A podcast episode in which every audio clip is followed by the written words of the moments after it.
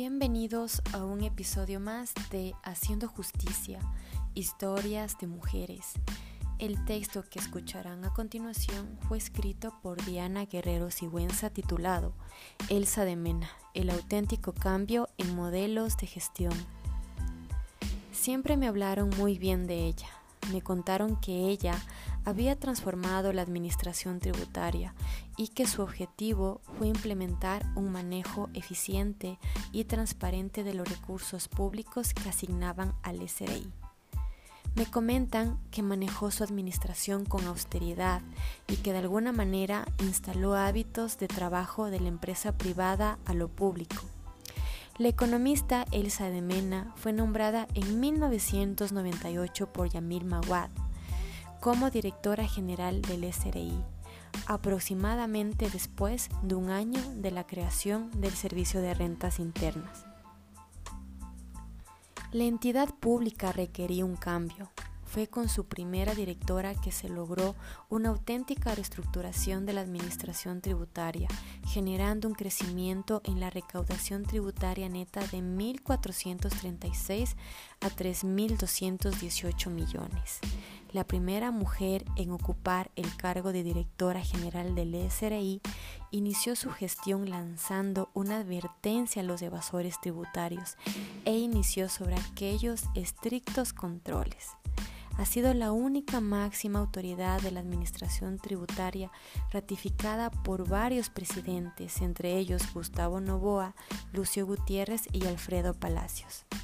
Su exitoso modelo de gestión fue elogiado por organismos internacionales.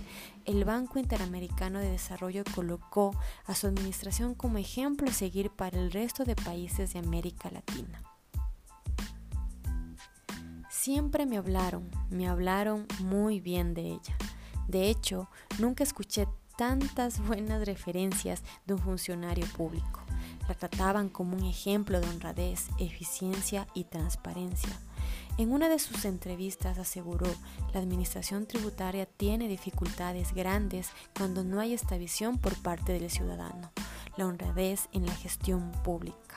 Cuánta razón en afirmar que cuando no se demuestra transparencia en la administración de fondos públicos, resulta complejo exigir cultura tributaria a los administrados.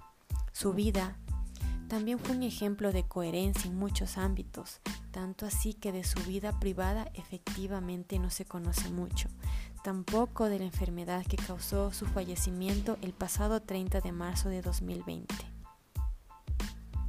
No hay entrevista o conferencia ofrecida por ella en la que no se note su profesionalismo y sobriedad. Siempre elegante, expresaba de forma clara y concisa sus ideas. Esta revista compuesta en su mayoría por abogadas tributarias, debe exaltar la labor y el legado otorgado por doña Elsa Romolerous de Mena al país, a casi después de un año de su fallecimiento, recordada por toda la comunidad de tributaristas como un ejemplo de determinación, de exigencia y de auténtico cambio. Muchas gracias por escucharnos y les invitamos a seguir nuestros episodios para que te enteres más sobre historias de mujeres.